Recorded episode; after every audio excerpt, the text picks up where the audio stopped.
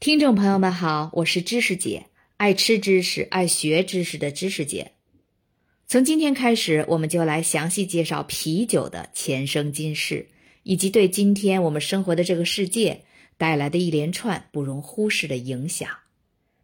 请朋友们先来回答一个问题：从啤酒的诞生到现在有多少年历史呢？几十年、几百年，还是上千年？这前两期呀。我们就来讲一讲啤酒的起源，以及世界上最古老的职业——酿酒师。西方历史上最有名的男人之一尤利乌斯·凯撒，在他亲笔所写的《高卢战记》中说过这么一段话：日耳曼部落绝不允许沾上啤酒，因为他们觉得男人喝了酒，耐劳能力就会下降，从而丧失阳刚之气。一般认为，凯撒是在公元前五十一年完成的这部个人传记，可见在那时候就已经有啤酒出现了。然而，这还不是整个人类史上啤酒最早出现的时间。每一门西方文明史课程都少不了关于吉尔加美什史诗的内容。这是一部被苏美尔人用楔形文字写在泥板上的英雄史诗，是迄今为止发现的最古老的叙事作品。源于公元前两千年的美索不达米亚地区，也就是现在的两河流域，而远古时代的苏美尔人就曾居住在此，并且发明了楔形文字。《吉尔加美什史诗》是一部看上去晦涩难懂，实际生动有趣的作品，主要围绕着乌鲁克国王吉尔加美什和他的朋友恩奇都之间的友谊展开。乌鲁克是美索不达米亚的古城，位于幼发拉底河下游，在现在的伊拉克境内。吉尔加美什史诗在文学评论家们的眼中是人类开始踏入文明社会的神话预言。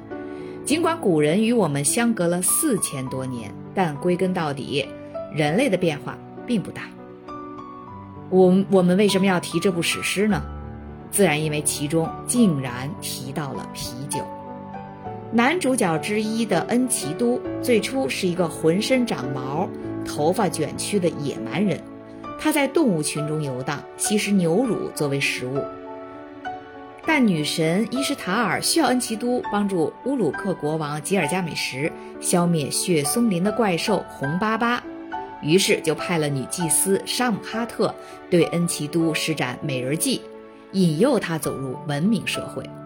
经过七天六夜的交欢之后，恩奇都完全被沙姆哈特征服了，同意跟随这位女祭司前往乌鲁克，亲身去体验文明世界是什么样的。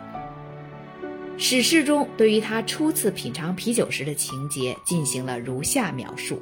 嗯，这其实是一部吟唱史诗，朋友们就凑合听我读一下下面这段哈。恩奇都不知道面包可以填肚子。也没人教他喝啤酒，祭司对恩奇都说道：“吃面包吧，恩奇都，这就是生活的方式；喝啤酒吧，这就是本土的风俗。”恩奇都吃了面包，直到肚子撑胀；喝了啤酒，七壶，开始滔滔不绝，欢声歌唱。他兴高采烈，脸颊通红，朝邋遢的身上泼水。再抹上油，变成了人类。他穿上衣服，就像一个战士。读完了，感觉跟咱老祖宗传下来的《诗经》的深厚优美的意境完全没法比。所以，恩奇都从野蛮人成为文明人的过渡仪式，就是吃面包、喝啤酒。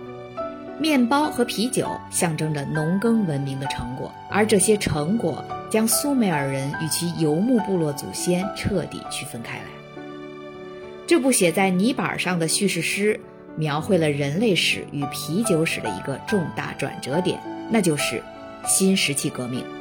在大约公元前九千到七千年间，人类开始从居无定所的游牧生活，逐渐转变为定居下来的农耕生活。很有可能在新石器革命之前，人类就已经在某种程度上开始酿造啤酒或者类似啤酒的饮料了，因为游牧民族已经能够获得足够的发酵原料，例如树叶和水果糖分。注意，不是树叶儿，是液体的液。考古学家似乎认可吉尔加美什史诗中对于人类一旦过上定居生活，酿酒活动就开始了的叙述。乌鲁克古城是众所周知的文明摇篮，底格里斯河与幼发拉底河流域形成的新月沃地，孕育了已知最早的农业社会之一。这里还有最古老的啤酒配方之一，也被记载在了泥板上。可以追溯到公元前六千年，啤酒不仅是商品，也是货币。相关的记载表明，人们用谷物和啤酒来交换木材、金属和宝石。但真正的啤酒大师却是古埃及人。不了解各种谷物的政治经济学，就无法理解辉煌的古埃及文明。那里的生活围绕着尼罗河一年一度的泛滥，高产的大麦和小麦。培育了庞大的谷物出口市场，各级政府机构拥有高度复杂的储粮系统，加上埃及气候异常干燥，为谷物储存并且作为货币提供了条件。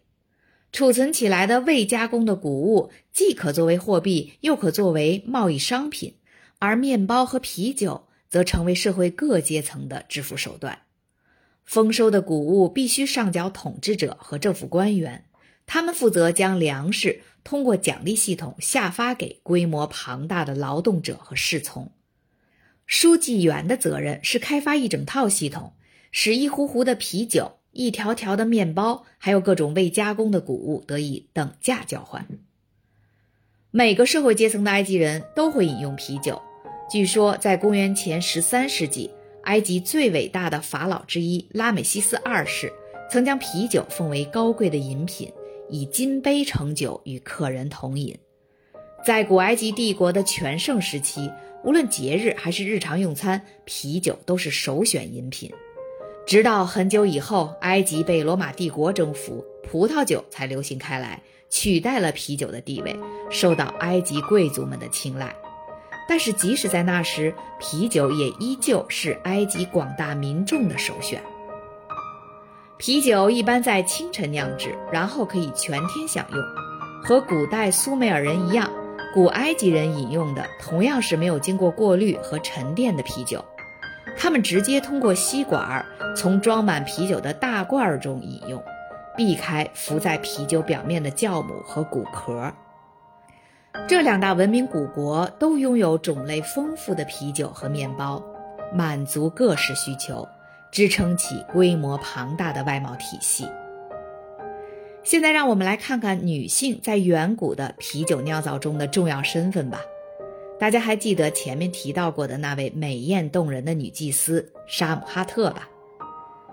恩奇都在和这位女祭司交欢之后，才从野蛮人转变为文明人。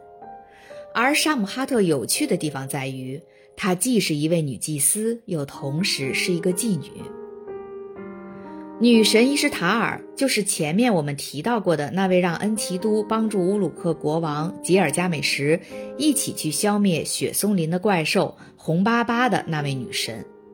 这位女神除了掌管农业与丰收，还掌管着爱情与生育。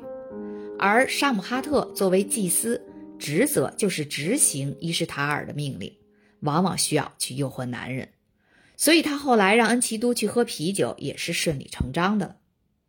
在远古时代的真实情况又是怎么样的呢？许多女性开的酒馆，同时就是妓院，她们白天是酿酒师，晚上就是老鸨。从一开始，啤酒就与性相关联了。最早的苏美尔艺术作品中就描绘过这样的场景：女人们拿着柱形壶喝酒时，或者摆出诱人的姿态，或者正在性交。古埃及艺术作品也将两性过度饮酒刻画成正面而喜庆的场面。在古美索不达米亚，酿酒在人们的眼里是家务活，也就是女人们干的活。苏美尔人和埃及人还都为酿酒业供奉了女神。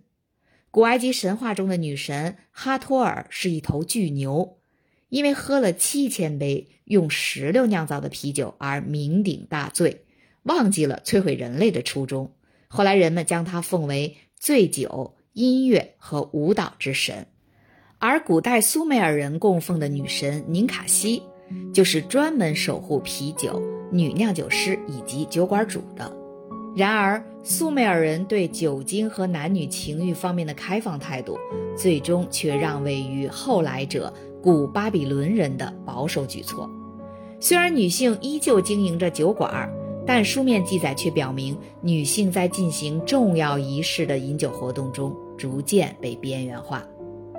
起源于古巴比伦的《汉谟拉比法典》是已知世界上最早的成文法典，因其以眼还眼。以牙还牙的逻辑闻名于世。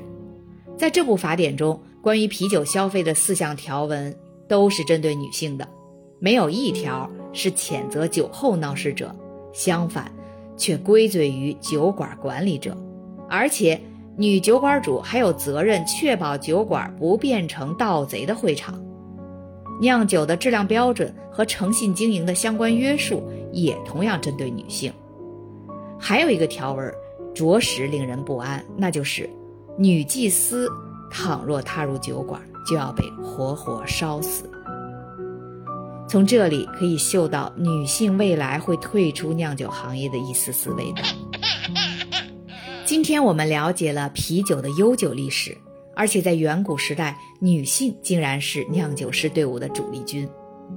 下一期我们来聊一聊，接下来。谁会接替女性，逐渐成为酿酒师这个行业的主力军呢？你这不是废话吗？女的退出了，就只剩下男的上了呀？那好吧，再进一步，什么样的男人乐意从事酿酒这么枯燥繁琐的工作呢？感谢您收听知识姐的节目。如果您喜欢这个专辑，欢迎您帮忙订阅、转发、点赞。咱们下期见。